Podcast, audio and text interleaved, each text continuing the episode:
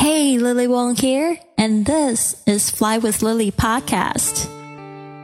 Life can throw us unexpected curveballs of all kinds, from the loss of a loved one, career change, or family problems. For me, it was the loss of my mother and my marriage. The worst experiences of my life led to the most euphoric learning experience and life journey I ever could have imagined. My journey let me dive within myself, overcome my fears, drop disempowering beliefs, and remove mental limitations. From motivation, language learning, business, nomadic life stories, or world travel, to just plain dropping your baggage.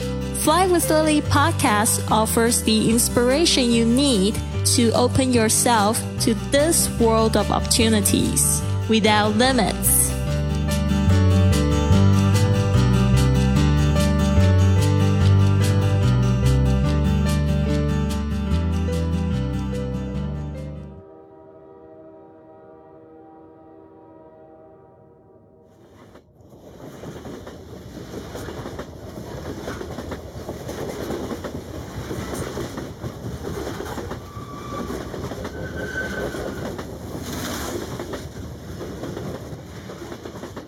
The world is more beautiful than the World Wide Web.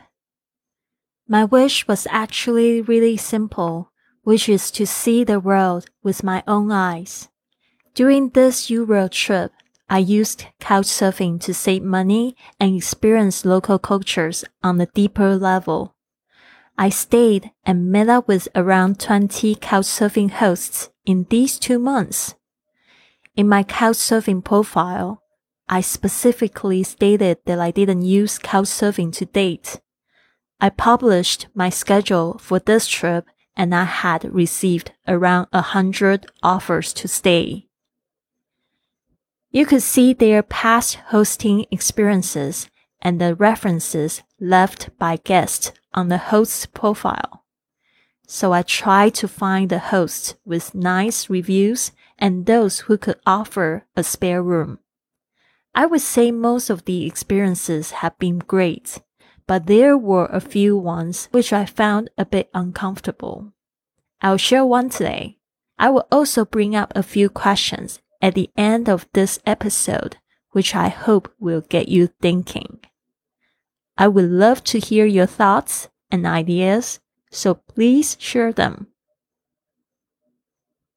After a couple of days sorting my stuff in Barcelona, I took a flight to Nice to continue my Euro journey. My couchsurfing host in Nice, France, who had lived there about nine years with his family. His apartment was centrally located and it was perfect for my next journeys to Monaco and Geneva. I feel really lucky. During the time staying with him, there were also two couchsurfers from Kazakhstan sharing the apartment. It turned out we were going to the same travel conference those days too. I didn't know those girls very well, but they seemed really friendly. The host was also lovely and helpful. However, those days the host often complained to me in private that he felt used when the girls had the breakfast he offered and never asked to wash the dishes or cook anything back. He never said anything right in front of them though. I felt a bit uncomfortable about the situation and offered to make dumplings and buy lunch to compensate, even though I was out of their interactions.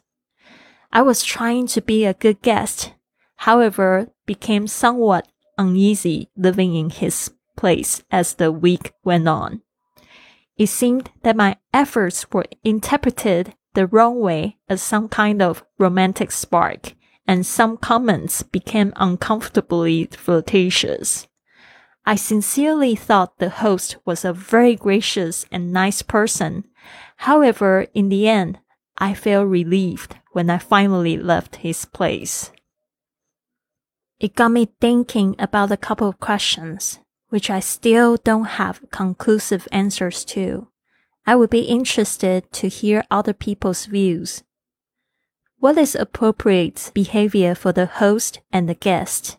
Is it the same across cultures? And how could we objectively understand the meaning behind words and actions? If a guest feels uncomfortable with something they see or with something they experience in a host's place, is it appropriate to challenge this? And if so, how? When we write a reference about an experience, do we have a responsibility to write it only from our perspective, or should we think about how other people might feel in that situation? Stay tuned. There's much more to come. In the next episode, I'll be sharing an unexpected incident when traveling in Monaco by train. This has been another episode of the Fly with Lily podcast. So what now? Go to flywithlily.com to download my gift for you to help work on your abundant lifestyle or contact me directly for a consultation. This show takes a lot of work and planning, so if you enjoyed it, please consider a five star review on iTunes following on Facebook and Instagram at Fly with Lily, or come up and give our crew a hug on the street when you are on your journey. Thanks for listening, and remember, life's curveballs can be your best opportunities.